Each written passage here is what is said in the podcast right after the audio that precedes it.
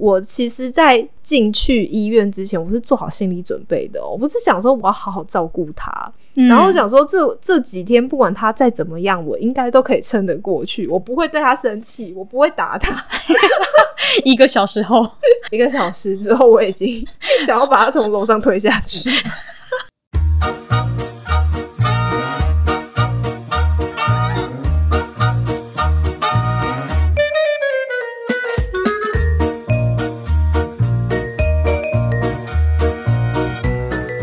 我们是你荒唐人生中的一盏明灯。欢迎收听 Sound Off，我是糖糖，我是周周。大家都有照顾过家人的经验吗？家人生病的时候，是不是也会很担心呢？但实际照顾之后，是不是又有另外的心情呢？你是不是会想把刀拿起来呢？我们今天先把刀收起来，我们等一下会用到。好，我们准备开始 这一段旅程。哎、这个开场好棒哦，超喜欢的。你说关于刀的部分吗？对，关于刀的部分，我们合理使用。不管是我们自己的菜刀跟医生的手术刀，我们都先收起来，等一下都是会很有用的。我们现在先不要用，因为我们前面就是非常温馨，对，嗯，就是我们要先讲关于我们意识到那个原本健康的家人他生病的时候，我们的情绪。对，没错。刚好糖糖最近就是经历过他经历了他家人生病的事情。嗯，你们还记得唐爸爸吗？我在脱贫的那一集有讲过他。哦，我以为你要从他那个风之绰约开始。没有，没有，没有。如果大家那个脱贫那一集还记得的话，反正呢，他就是造成我贫穷一个非常大的头号战犯。当然还有别的头号战犯啊，当然就是雷曼兄弟呀、跟什么二十二 K 政策啊之类的。但是呢，他在我心里就是一个拖油瓶的角色，老的老拖油瓶的角色。好，好，但是呢，我我其实如果把我对他的那些负面情绪都放下的话呢，我觉得他真的是一个非常奇葩，然后非常值得我们大家所有人嗯借鉴的一个人。他是活得如此的自在，活得如此的不在意别人的眼光，就是他完全是一个不害怕麻烦别人的一个奇葩。所以呢，我本来是觉得说，哇，活得如此自在，活得如此快乐的人，身体嗯应该很健康吧？但没有。怎么会没有呢？这么快乐？对，我觉得呢，他就是因为太快乐了，他可能吃了太多就是会让人快乐的食物，所以呢，他身体出了问题。而且呢，我们就是发现的时候，嗯已经是非常非常的严重，就是在呃，应该是过年的时候，过年前，因为那时候已经大家都要放假了，嗯然后他才他才问我一个问题，他就说，因为那时候还是在过年期间啦，他就说，呃，什么他想要去看中医啊什么的。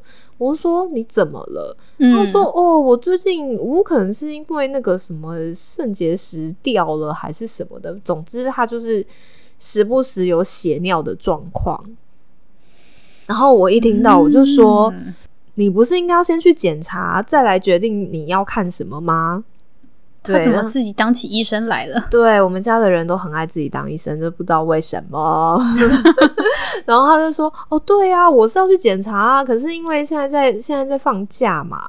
然后总之呢，我们大家就等呀等，等呀等，等到过完年，他真的去做了检查之后，嗯，嗯，就发现大事不妙，这样子他怎么会觉得这件事情可以拖呢？也没有拖啊，就是刚好他就是开始有症状的时候，就遇到过年。”但是他不舒服的状况应该是之前就有了吧？但是之前那些不舒服的状况，你不会联想到是因为那么严重的、哦，那么严重的事情。就比如说，哦、就是常常你身体里面身体说不出哪里不舒服啊，然后比如说什么。呃，像是什么腰酸背痛之类的，他就会觉得说，哦，可能是因为工作的关系嘛，那工作要久站啊，或者是、嗯哦，就年纪大了啊，什么之类的。对那，等到真正去检查了之后呢，就发现大事不妙嘛。然后那时候他检查回来的时候，有问他，因为他可能就是有照一些超音波，然后他就说：“哇，我就是什么照过去看起来有一片阴影。”然后我就想说：“哇哦，大事不妙。”但是就是医医生还没有看到，医生还没有下诊断，然后我我也就没有先多说什么设。是吗？结果呢，等到我回到北部来之后呢，才发现说，嗯，医生说这个情况非常的危急，我们最好快一点。对，所以就赶快安排了开刀这样子。嗯对呀、因为我那时候就想说，看超音波也许看得出一些端倪吧，就是说。如果它是恶性肿瘤的话，超音波会照到，就是它可能会长出一些血管。但是我爸也不懂啊，反正就只能等医生嘛。然后对，然后那时候反正就一阵混乱之后，我们就是被通知说，反正他是恶性肿瘤几率非常高，而且他的那个肿瘤非常的大，所以其实医生就是建议说，先直接开刀把那整个肾脏都都拿掉。掉对，那我们就想说，哇哦，好像很严重。结果那时候开刀嘛，然后我妈就说啊，没关系啦，就大家不要劳师动众，就请看护就好了。没想到，因为疫情的关系，根本到处都找不到看护呢。是的确在疫情期间，那个看护蛮稀缺的。所以一番讨论之后呢，我们就决定说，反正就我跟我妹轮流，嗯，因为她也她要大概住院一个礼拜的时间，那我跟我妹就讲好说啊，那我顾头，她顾尾，我们大概就是一人分一半的时间，这样子差不多。结果呢，啊，这个故事真的是有很多很多的转折。总之呢，我就是包袱啊宽宽，然后就又又回去高雄了，这样子。好，然后，到了住进医院的时候，我真的是吼，我我那时候现在进医院陪病，它的规定就是这样子，你一次只能进去一个人。对。啊，然后呢，你还要去快筛。嗯，要啊，不然你怎么进去？如果影响到别人怎么办？对啊，然后我就那时候那那一次就是住院前两天吧，我就跟我爸一起去做那个快筛，然后筛出来之后，我就等他，我就说：“天哪，你知道我还没被捅过吗？我是为了你这个鼻孔被捅了，我真的是话讲清楚，很不舒服哎、真的是很不舒就服，戳戳很深，对，戳很。深，对，然后反正你都被捅过也就算了啦，然后到住进医院的时候，哦，真的是一波三折，我是觉得说医院事先都没有把事情讲清楚，嗯，因为呢，我们一开始第一天进去的时候是住一个双人房，嗯，结果呢，后来住进去之后，才有护理师跑来跟我们讲说，哦，因为我爸开的是大刀，他会开非常非常久，所以他开完之后呢，他会先进加护，对，嗯他会先进加护，可能观察个几天，就不一定看他的状况。然后在他进加护的期间，我不能待在病房，对，对，所以我就住进了一个很像青年旅馆的地方。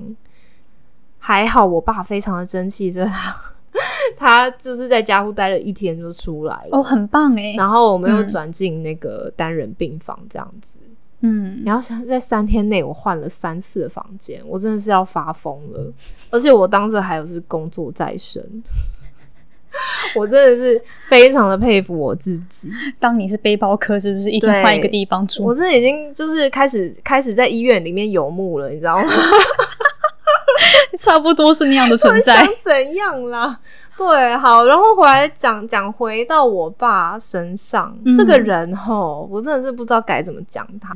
就是呢，一开始我们大家都很担心嘛，因为医生是讲的非常非常的严重，因为现在都是这样啦，医生很怕那个医疗纠纷，所以那个时候全部都讲，对啊，对啊，对啊，就是他们现在就是那个策略有一点不一样。嗯以前的医生就是不喜欢病人问太多，嗯，然后他他就是会可能可能就是想说要尽量让病人放心，他不会跟你讲太多，然后会跟你讲的比较正向。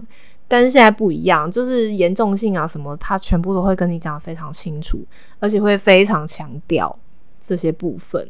那个我爸住院的第一天，因为我们都在病房外面嘛，那一天就是嗯我跟我妈，然后听医生在讲，就是一些跟手术有关的东西。就我妈听一听又在那边哭了，你知道吗？就是我们 被吓到啊。对啊，那整个过程真的是哭了很多次。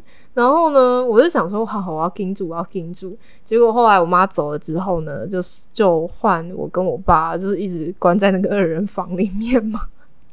然后呢，开到的前一天晚上，其实我也是很担心。然后我爸就是一直想办法要安慰我们，不是我的脸可能看起来就是很担心这样。对对，然后我觉得他实在也超不会安慰人的，我觉得他的比喻很糟。嗯，他就说：“哎呀，没关系啦，你就当我去那个中国工作啊。”我是想说，你在说什么啊、这是有一样吗？这个很难想象是同一件事哎、他就一直跟我阐述他的人生观，他就一直觉得说，呃，嗯反正他也不能，他不能决定，我们每个人都没有办法决定自己的出身嘛，比如我没办法决定说谁要当我们的爸妈，但至少呢，他决定说他要怎么走，他可以自己决定。然后呢，他就是义无反顾的签了那张放弃急救同意书。这是正确的选择啊。对啊，对啊，对啊。可是很多人不会这样子啊。哦，对，因为他很急着要签那个东西，你，但是他不知道那个是我跟他讲的，因为嗯那个我们待在病房的时候，就会不断的有，比方说医师助理进来啊，就是跟我们讲一些注意事项啊，然后叫我们要去买什么东西啊，嗯，比方说他是要开那个腹部嘛，那我们就是要去买一个束腹给他嗯用这样子，然后他就是一直急着说，就是那个东西要要什么这样，然后我就跟他说。哦，你要去跟他讲，你要去签那个 DNR，那个东西叫 DNR，然后就真的有一个护理师就去拿着帮拿拿着那个，然后进来给他签这样子。而且你知道他们讲话真的非常直白哦，什么意思？就是他会逐项的跟他讲解，嗯，然后他里面有一项就是会问他说：“你要不要留一口气回家再死？” 我就坐在旁边听，我就听到护理师跟他讲说：“那你要留一口气回家吗？”然后我就整个吓到，我就转过去说：“哇，你讲的好直白哦。没意义啦，” 对，可是我后来去看那个同意书，那同意书上面就是是这样的意思，没就是错啊。写的这么直白，可是到时候的那个留一口气，真的是只留一口气哦。是留一口气啊。但其实你已经死了，你只还没断气而已啦。对啊，，对啊，很多人会在意这个，就是不想要断气在医院。我们家楼上有一个邻居就是这样，我爸知道之后，他整个骂的要死。你说为什么要回到家里面断气，还是怎样？对，因为你知道了之后，就是你自己心里会觉得很奇怪，他在家里断气了，对不对？对，然后葬仪社的人要把他从电梯里面背，就是背一背，然后再再背到他该去的地方去。嗯，就是他可能会觉得那样子很奇怪啦。啊 那是人家家人家的选择。这就是住大楼也只能这样子。对啊，对啊，然后反正我爸就很爽快的签了，就不要不要不要，就是全部都不要这样。然 后很好很好，棒棒。对，他就开始就是开刀前一天晚上，他就一直跟我在那边讲他人生观大道理，然后叫我不要担心，叫我不要难过。对啊，但是我就是中间还是有一度就是绷不住，他讲的太就是太潇洒了吗？他太潇洒，就是我不知道怎么回他。他说啊，你就当我怎么样怎么样嘛，然后我就是怎么样怎么样嘛，然后我就整个愣住，我就这样看着他，我就说你这样要我怎么接啊？然后我就跑去厕所哭了，什么剧本啊？你们两个没办法接话，你知道吗？他太对，好，但是其实话虽如此的，他虽然如此的潇洒，但是等到早上他要。被推进开刀房的时候，他其实还是非常紧张，当然啦、他整个很可怕、欸。血压飙超高。哎、你躺在那个床上被推走的时候，你就会知道什么叫做没有选择权，真的没有选择权跟没有人权。由不得你了。我可是被推进去过两次呢。他现在终于知道这种感觉了。对，后来反正他进去之后，我就知道要等很久嘛。然后我就是一个失魂落魄的下去吃早餐，然后包袱啊宽宽的去我去我的青年旅馆，开始在医院里面游牧。你知道，好，我真的是觉得哦，我才在那医院待几天呐、我就游牧了三次。你好累哦，逐水草而居啊你我真的，很累啊，而且我还要一边工作哎、然后我就想说，还要一边担心你爸的状况。真的有够累，我就没有想到说我居然会在医院里面住青年旅馆，很麻烦，因为我有带电脑什么那些贵重物品，所以很难我的电脑就是我去哪里我都要就是背在背包里面，然后其他什么比较，比如说像是我什么吹风机啊什么，我都要锁在柜子里面。我觉得超烦的诶，而且我就是不断的在医院里面走来走去，因为医院的青年旅馆那个地方是在旧大楼，然后我爸开到的地方是在新大楼，然后我每天就在那边走来走去，因为那个疫情的关系，它里面就是住的那个地方的饮水机不开放。然后我又要走到医院的别的楼层去装水，我每天就是这样子，一直在那边走来走去。你能想象，就是在医院里面居然可以走到一万五千步吗？一天，我觉得很棒，很厉害。你获得了健康的步数。对，然后后来呢，因为开到太久了，我们那天总共等了七个小时，因为原本跟我们预估是大概六个小时半吧，六个小时到嗯六个小时半，但是要七个小时，可能因为就是含他就稍微休息的时间还是怎么的，反正后来呢。我妈跟我妹都来了，因为我原本就叫我妹不要先来，因为她还要上班嘛。对，当时她太担心了，她 她担心到说，就是她说不行不行，我现在就要请假，我现在就要回去什么的。嗯，那也还好，她有来啦，因为我就是一堆行李啊什么的东西搬来搬去，然后我们嗯去、他开刀出来不是进加护嘛，嗯。然后我们就要去帮他买一大堆东西，就是什么尿布啊，然后什么什么管子啊，什么乳液啊，说那个我一个人真的没办法拿得完，或什么脸盆啊那些的。好多，对啊，我就想说还好他们有来，然后后来他们两个来的时候，我妈就带一点东西给我吃，然后我们就坐在那个等的地方，就就是会有一个电视墙嘛，就是会有会有跑马灯，就一堆人在那边等。哦，我们真的是等到本来里面人都超满的，然后剩下几个人。等到最后几个，对啊，等到剩下最后几个，就是那个都快要结束了这样。然后我觉得因为等太久，然后我妈就一直在那边啜泣。我妈坐在我跟我妹的后面，她就在后面一直在那边。我就想说，天哪，他在干嘛？然后 他在难过啊！对，她干就难过。可是我不知道为什么，我就我就转过去问他说，我就很认真问他说：“哦，我说你是因为害怕失去他，所以你哭吗？”他也回答不出个所以然。就是 他脑里面可能有很多的想象吧，想一想就把自己对对对一时情绪控制不住就哭了。就等的太焦虑了啦，因你为干嘛问那么直白啦？真的太久了，不然我也不知道要怎么问他、啊。没有，就给他卫生纸或安手慰他帕就好了。是你干嘛一定要问啊？我我就是好奇啊。没有啊，这不需要问，他根本就回答不出个所以然。嗯，好吧，她就是一个情感丰沛的的双双鱼女子。好 哦，对，但是我要跟你们大家讲，这温情、温馨、家庭团结的一切，在我爸从加护病房出来之后，迅速的裂解了。好，刀子可以准备拿出来了。我跟你们说，我运气还算不错。我本来还想说，哇，我就是顾前面那一段，就是在他还不太能下床、没什么行为能力的时候，就蛮辛苦的。就比如说，还有那个尿袋嘛，所以我就是不时要帮他清那个尿。嗯，然后呢，就是还要在那边弄东弄西，比如说他也还不太想吃东西，然后我就要一直喂他水啊，然后喂他喝那些什么营养补充品啊，嗯什么之类的。但是还好，我顾的是前面那一段，就是他还没什么力气作怪的时候，他应该也不能一直讲话吧？他会一直讲话啊，他是动，他很有力气动嘴。医生怎么没有不小心划伤他的声带？我觉得离得有点远，就从腹腔到声带距离有点远。家属不会生气。我也是这样子觉得，因为你知道，就是好不容易他从交互出来，我们就转到单人房了。不然那个双人房吼，我真的觉得有很多干扰。我自己以前也住过双人房，真的没有办法。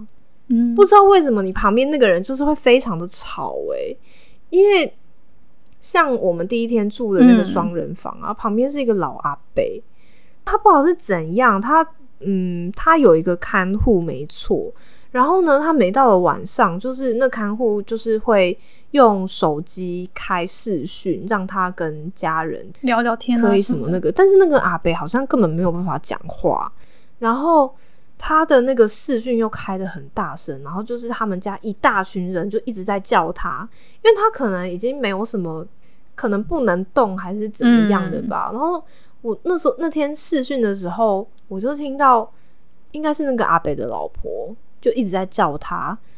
很大声哦，他就是说他挖过来嘞，他挖过来嘞，他快挖机嘞嘞，然后就一直重复这这几句话哦。我想说，你都知道他不能动，你还一直这么大声的叫他干什么？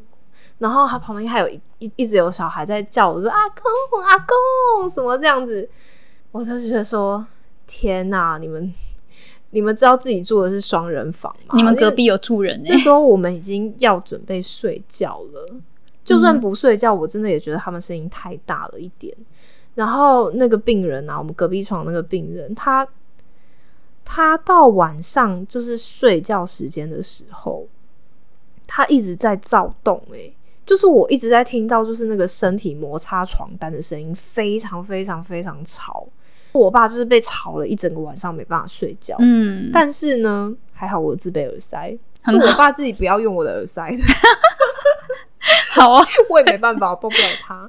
就后来我们就到那个单人房了嘛，就是想说终于可以好好的休息。但是我爸完全没有放过我、欸，他就是一张嘴那个动个不停哦、哇，轮到他了，你知道他怎样？他就是一个，他就是一个少爷啦，公子哥。你知道，我从来没有看过谁就是住院嗯，自己带枕头棉被的，这是他睡不习惯了，他要带自己的枕头。然后你知道他那天我们第一天刚进去的时候，嗯，我就帮他换枕头，换了不下五十次，因为他怎么躺都觉得不对。不是枕头的问他就一叫我换枕头，然后就是不停的哦，你我只要屁股一沾到那个沙发，他马上就会叫我。我到最后都在想说，他妈的，他是故意的吧？他只是没有要让我坐下来休息，啊是不是？是啊，然后到最后，就是他一直叫我换枕头，什么加棉被什么之类的。到最后，我其实，在进去医院之前，我是做好心理准备的、哦，我不是想说我要好好照顾他，嗯然后想说这这几天不管他再怎么样，我应该都可以撑得过去，我不会对他生气，我不会打他。一个小时后，一个小时之后，我已经想要把他从楼上推下去。我还想说他到底在干嘛？嗯，他就不舒服，但是我前面都忍的还不错，我就想说没关系，他就麻烦我就好了。但是到后面几天，他越来越有力气，他隔天他就可以下床走了。哇，好可怕他强哦！他超强的。然后你知道他又是一个待不住，他在医院就很无聊啊，他待不住嘛，他想说他又在那边走来走去。等他开始有力气的时候，他就不只是想要烦我了，他就开始想要烦护理师。到底要干嘛呢？你们知道他真的很夸张。其实你住院的时候，你并没有办法好好的睡觉，因为护理师会一直进来吵醒你，就是帮你量血压啊，然后换什么打点滴啊针啊，什么干嘛嗯的。他那个时候就说什么因为前面几天他就一直不想吃东西，前面两天吧，然后他就饿了很久很久，这样就是一直喝那个安素，然后我们就订了订了一些那个营养补充品啊，然后他就一直烦，他就烦各种人，护理师、营养师，然后什么什么麻醉师，就是反正只要是进来的人，他都烦，因为他就是在讲说我一直在放屁，然后他就很奇怪，他就一直在跟每个人讲说什么他没有办法好好的排便，然后他就一直在放屁什么之类的，我就觉得说有够烦的，就是有人大家都跟你说这是很正常的事情，他为什么就不听？他就是一直要跟大家讲这些事情。我就觉得说到底是怎样，然后他就是只看到每个人他都抱怨个不停，他说我怎么一直在放屁，然后怎样怎样的，然后别人怎么跟他讲他都不听。这伤害到他的伤害到他的情绪了，是吗？就是关于身体不由自主的排气。对好，知道了。他觉得屁不应该这么多，到最后我就已经受不了，我就跟他讲说，人家不是有跟你讲开刀前有灌气吗？所以应该是正常的吧？他就说啊，谁讲的？他说我没听到，哎呀，开个刀都忘记了。我就说我不知道是谁讲的，因为你实在跟太多人讲过了。他其实有被那个那个灯照过吧？他的后面几天真的是越来越可怕，就比如说他我们有自费用一个那个止痛的，哦就是像像打无痛分娩那个东西，就是有一台机器嘛，会在旁边滴滴滴，然后就嗯，然后有一个管子，就是从你脊椎就背后那个地方，就是打进去这样子，嗯，所以他才那么有力气，你知道吗？你把它拔掉好不好？拜托你。我跟你讲，他到某一天，他就一直说，哎、他就躺一躺，觉得不对劲，他就叫我，他就说，哎、我的管子好像跑掉了、哎，然后什么，我就觉得背后有个东西什么的，然后我就很紧张。反正他不管大事小事，他就会叫我去叫护理师哦，要不然就是叫我按铃，那根本就是屁大点的事情，就是根本没有什么紧急的，他就要一直烦人家。然后结果你知道，人家进来了之后，管子根本没跑掉，他自己觉得是他衣服的接缝。我后来的那个标准就是放宽到说，我就下定决心说，好，他怎么烦我都没关系，但是我绝不让他烦到别人。嗯，对我已经很尽量了。就比如说，比如说，如果说护理师会来给药嘛，嗯比如说是早上或者是中午的时间，他就是很无聊，他就是要找人来烦，他就说：“哎、怎么还没拿药来给我吃啊？这样子我怎么我怎么吃饭啊？”他就会一直催我说，叫我去找护理师去拿药。问题是，人家就是要那样子发，人家怎么可能直接给你？对啊，我就想说，每次他提出这种要求，我就想说我要冷处理，我就出去绕一圈，然后我再进去，我就跟他说有我就叫了。再发了，等一下就会过来。反正他任何叫我去烦别人，我都是冷处理就对了。然后有一次真的很夸张，你嗯，好像五点多都醒了，还没到六点哦。然后他就一直很想要找那个营养师，因为他就没有办法决定说他到底要订餐呢，还是什么要干嘛。他就然后而且营养师很难约，因为他要负责很多病人嘛，就是对要你要自己等他来就要等很久。他那天五点半，他居然跟我说：“诶、你你去跟那个外面的护理师讲说，叫他帮我们约营养师。”我就说：“现在五点半呢、啊，等一下他们不是会进来查房，你再讲就好了啊！你为什么要那么早一定要现在对啊，对啊，他就说啊，可是你现在早一点去约，那不是很好吗？不然我们又要等那么久之类的。你现在去约也是要等那么晚啊，不然呢？然后我就想说，这个人到底是怎么回事？然后我就我就停了三秒，我就说，我觉得现在太早了。然后他就说，哦哦，好吧好吧，那等他 等他来再再讲。知难而退。他就是不会。后来我妹跟我说，我她觉得我爸比较怕我，这样，因为我后来发现我用冷处理的方法是对的，因为后来我妹就是没有用这些招数，她就被我爸气跑了。我跟你讲，就是这种东西哦，就是竹繁不及备宰。因为我在陪病的这中间，我就是一直传，我一直有传讯息给周周，我就说我一定可以撑下去的，我一定可以，我还可以忍得住。然后他就是最后一次跟我讲说，哎、他刚刚没换班了。我说哦，太好了，解脱了。然后隔没多久，我妹走了，我整个大爆笑。我就想说，你妹怎么可能受得了啊？对，而且我跟我一定要跟你们讲，我这一次陪病就发生在我身上最戏剧化的一件事情。我真的是，就是他们护士都会换班嘛，嗯然后我觉得有一些，其中有一个，我觉得他应该是非常年轻的护士，就是我都觉得说有点心不在焉的，做事情做表面。你如果遇到那种老鸟的哦，真的会觉得比较安心，就是他们做事情真的都会做的很到位。然后年轻的那种，虽然也不是每一个都是，因为我也有遇过年轻的那种，就是很温柔、很天使的，但是我觉得是少数。因为我遇到那一个，我真的是对他头很痛。那时候半夜进来查房的时候，嗯因为他们有时候人比较好，就是他们比较不忙的话，他们看那个尿袋满了的话，他就是会先帮你弄到那个尿桶里面。就等于是说帮你少做一步就对了。然后但是就是我们自己还是要把那个尿桶拿去倒。嗯，结果他盖子没盖好、欸，我要拿去倒的时候，那个尿喷了我，喷了我一身，然后洒的满地都是。我当下整个大傻眼，但是我还要忙着做其他的事情，我就想要拿了一堆纸，我就先把那个地上的尿就先吸一吸，嗯然后把我的裤子换掉。对，但是我当他心里非常的冲击，我说我爸的尿喷到我身上了，这是什么啊？血浓于水是不是？嗯，还是很难说，好恶。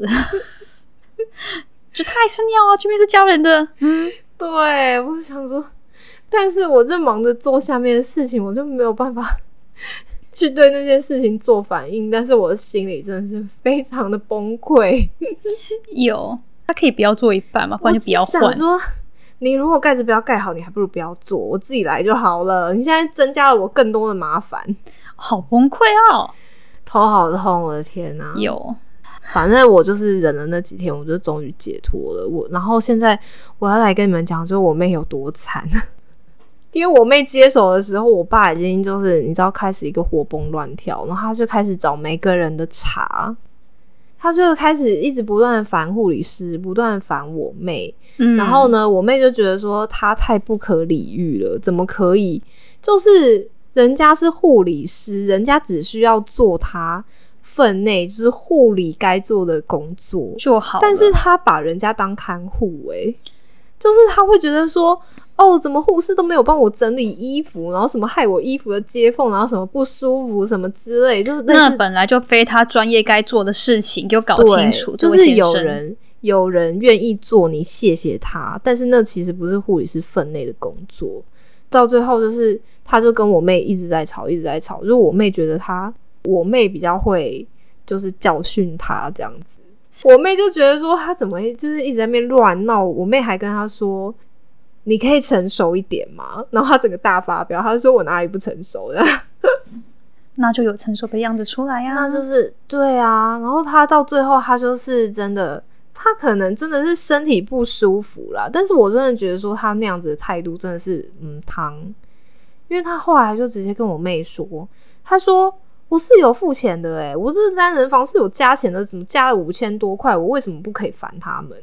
那些钱是医院收走，又不是护理师收走的。护理师还是领他薪水啊，他并不会因为你今天住单人房，你今天住双人房，或者是你今天住健保病房，他收到的钱会有所差异，他收到的钱都是一样的，所以你搞清楚状况好吗？他就是一个搞不清楚状况的人。如果你真的觉得就是你多付那些钱，你应该得到多一点的服务的话，你就叫他们的医院财团法人的 负责人出来帮你调整你的衣服好吗？对啊，我想说，天哪，怎么会有这种人？反正他到后面几天真的是不可理喻到一个，我就想说，天哪，如果是我，我应该会杀他，我一定会杀他的。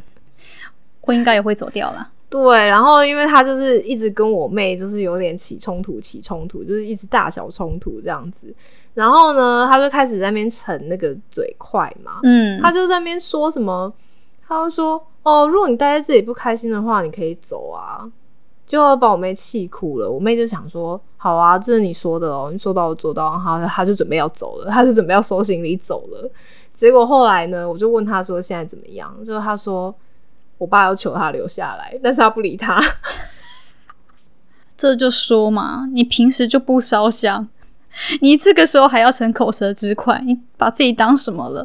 可是我妹走的那，她也只剩最后一天啊，就是其实到最后她完全都可以自理了，所以说就也还好。没有，就少了一个就是情绪的出口啊。她主要就是需要一个情绪的出口，一直听她讲话，一直处理她那些各种大小的事情。她想要被在乎啊，对但是因为平时不烧香，所以没有人想要在乎这件事情。对，然后后来我妹就想说：“天哪，就是为什么她对两个人的那个两个人的差别会这么大？”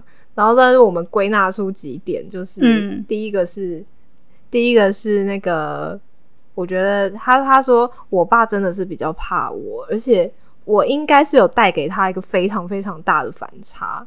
他说我爸应该是没有想到说我会对他这么好。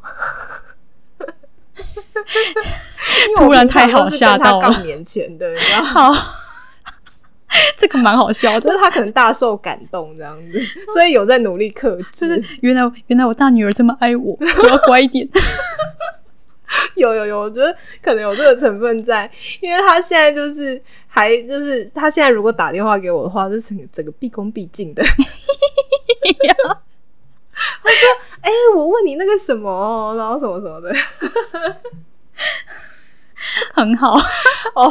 我跟你们讲，我妹那天真的是被他气到一个，就是那他那时候在气头上的时候跟我传讯息，他就说、我要走了，我真的是被你气被你爸气到一个不行。他就说我跟你讲，等他死了你再告诉我。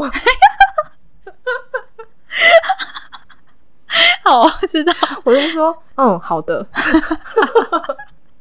他很气耶。就是气到我跟你讲，其实他他有被气哭，他只是没有在房间里面哭而已。当然啦、对啊，大家都是怀抱着“哎呦，我要去照顾爸爸，我不要生他的气，他怎么样我都要包容他”，然后一直到被他气哭。哎，到底是要怎么样才可以把就是怀抱着我今天是要来普度众生的人给气哭、气跑？就就是有人可以做到啊。他就是一直讲讲一些让他心寒的话啊、而且他明明跟我妹讲的是一套，然后后来呢，当我妈打电话回来询问的时候，他又跟我妈讲的是另外一套。那我妹就觉得他在说谎啊，她整个就大傻眼。当然啦、怎么可能会有人说一些对自己不利的话呢？嗯我料想不到，我我也没有料想到你会你妹会跑走啊。但是我觉得他跑走是好的，因为我就觉得说，总是要有人让我爸知道说要为他自己讲出的话付出代价。嗯，对啊，嗯然后家人不是一个家人不没有无限没有要无底线的容忍你，真的。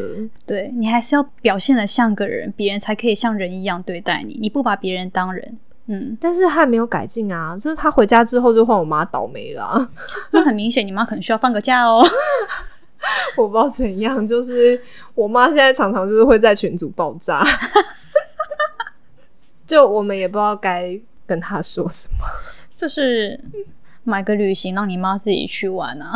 所以我说，还还是你要来北部一日、呃两日游呢，三日游呢？对啊，就是北部有蛮多地方可以去，也可以泡泡温泉啊。现在夏天有冷泉啊，考虑一下。对啊，可能爸爸需要比较多的个人空间去思考一下自己现在是什么样的情况，自己是谁，有没有资格做这些事情。嗯，真的，我觉得他就是没有意识到。然后我把这些事情呢跟老洪讲了之后，老洪也是一个叹为观止，因为你知道我们都是我们都是就是比较内向，然后比较很怕麻烦别人的那种人，嗯，所以以我们这样子的人去看我爸，就会觉得说：天哪，怎么有人脸皮可以厚到这种程度？然后他就说：我真的很想知道你爸是怎么想的、欸。我就说他就是觉得说，大家存在的目的就是要让他舒服啊，没有啊，做梦啊，大家就是要解决他的问题啊。我我后来想，就是这一切的根源，完全就是因为他就是一个彻底被宠坏的小孩。我真的非常想要知道，说以前带他的那些长辈到底宠他宠到什么地步啊？就真的太夸张了。因为他表现出来的那种样子，就是反正我有什么需求，你就是要满足我，不管你是谁，然后不管我的要求有多夸张，嗯，然后我去回想这一切的根源，就完全就是以前那些长辈的错啊，希望那些长辈可以出来照顾他。可能没有办法，他们现在都没有形体了，可能只能给予精神上的支持。就是你们宠你们从出来的烂摊子，你们要负责啊！对我真的觉得哦很夸张，所以各位，如果你有小孩，或者是你的朋友有小孩的话，拜托千万不要宠小孩，真的他真的会变成社会的麻烦，他会变得很可怕。嗯，然后给嗯接下来或者是未来有可能就是面临家人需要嗯治疗或者是需要开刀需要照顾的情况，真的衷心的建议交给专业的来，不要想说哎家人比较懂家人，家人照顾家人就好了。没有办法，嗯我们这次是因为情况特殊才会这样子的。虽然呢，我因为这一趟过我爸赚了不少钱，这个先不要讲，对，按下不表。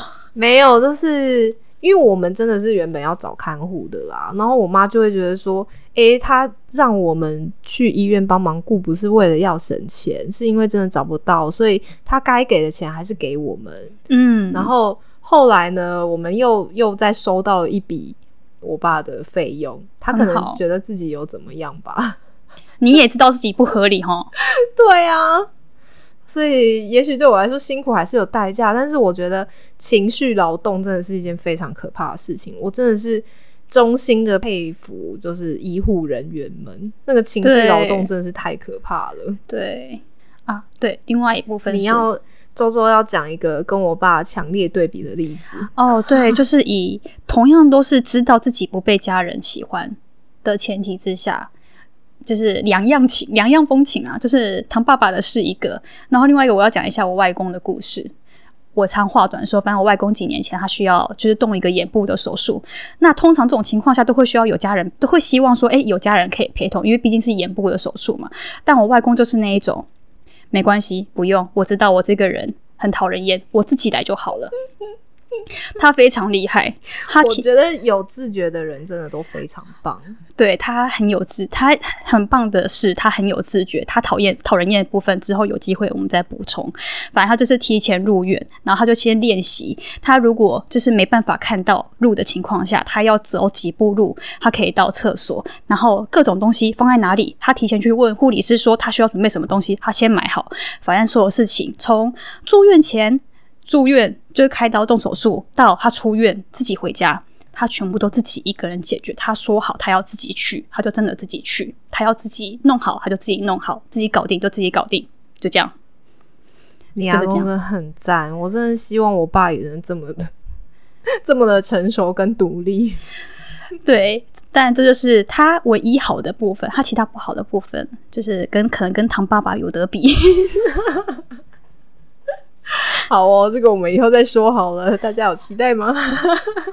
对，好，所以呢，我觉得不知道啊，也许随着年纪的增长，大家可能都会遇到这类需要陪病的事情。那我们就是以我血泪的经验，给大家一些小的那个提点啊。第一个就是，嗯、我觉得你真的，你真的要。在入院之前，你就要设定好，你这次要以什么样的态度来面对这样子的事情。因为我跟你讲，病人会还，真的是很正常的事情。然后只是说他欢的程度到哪里，然后你要设定你的底线，就是像我妹一样，你要设定你的底线。然后如果说你真的已经到你的底线受不了的话，你要想办法，就是如果你后面陪病的时间还有很长的话，你要想办法就是。比方说，可以很快找到看护来接手，或者是怎么样，或者是再拖另外一个替死鬼、嗯、下海。现在有蛮多就是没合的服务，我们就不要排除用现在的科技解决现在的问题哦。对，所以我就觉得说，不不需要就是因为一次的陪病就把自己搞得。生不如死啊！但是像像我这一次，我自己觉得我误打误撞采采取到了一个对的策略，比如说，比如说像什么冷处理呀、啊，然后出去晃一圈再回来。对，我是设定我的底线，就是好，他怎么麻烦我没关系，但是就是不能麻烦到医护人员，就是差不多这样子。真的是不要这样子对待护理人员啊！我们。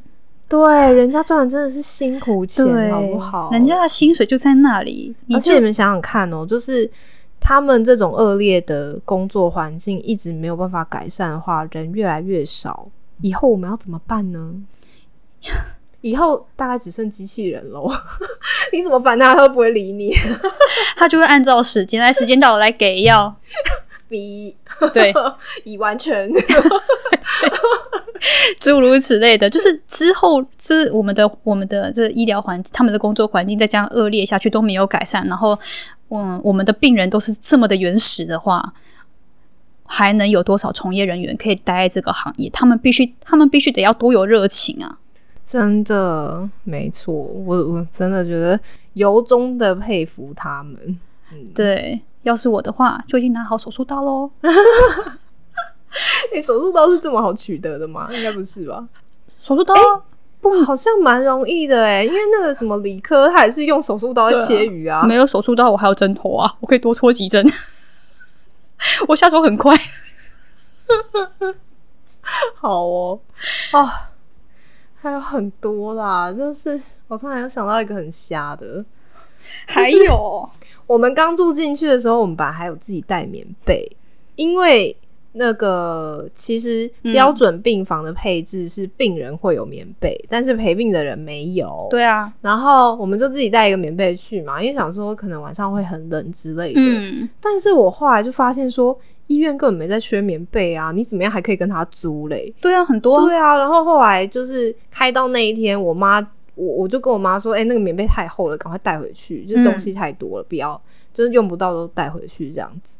然后后来就不知道怎么样，然后我们就单人病房的时候，单人病房那个棉被超级多喽，然 后嗯，就他衣柜里面还有两床嘞。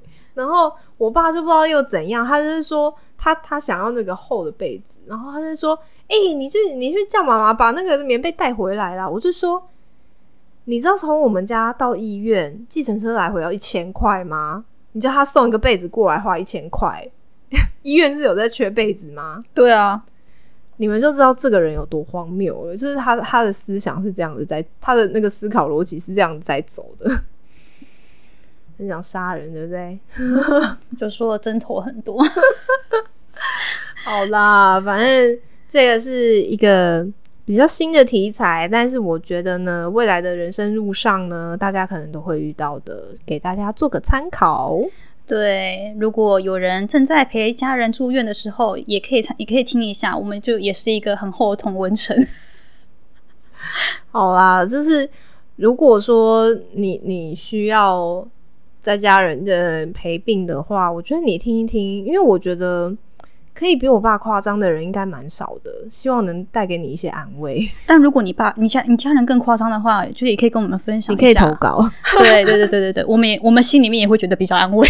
真的好哦，那我们今天就先到这里。嗯，好，大家拜拜。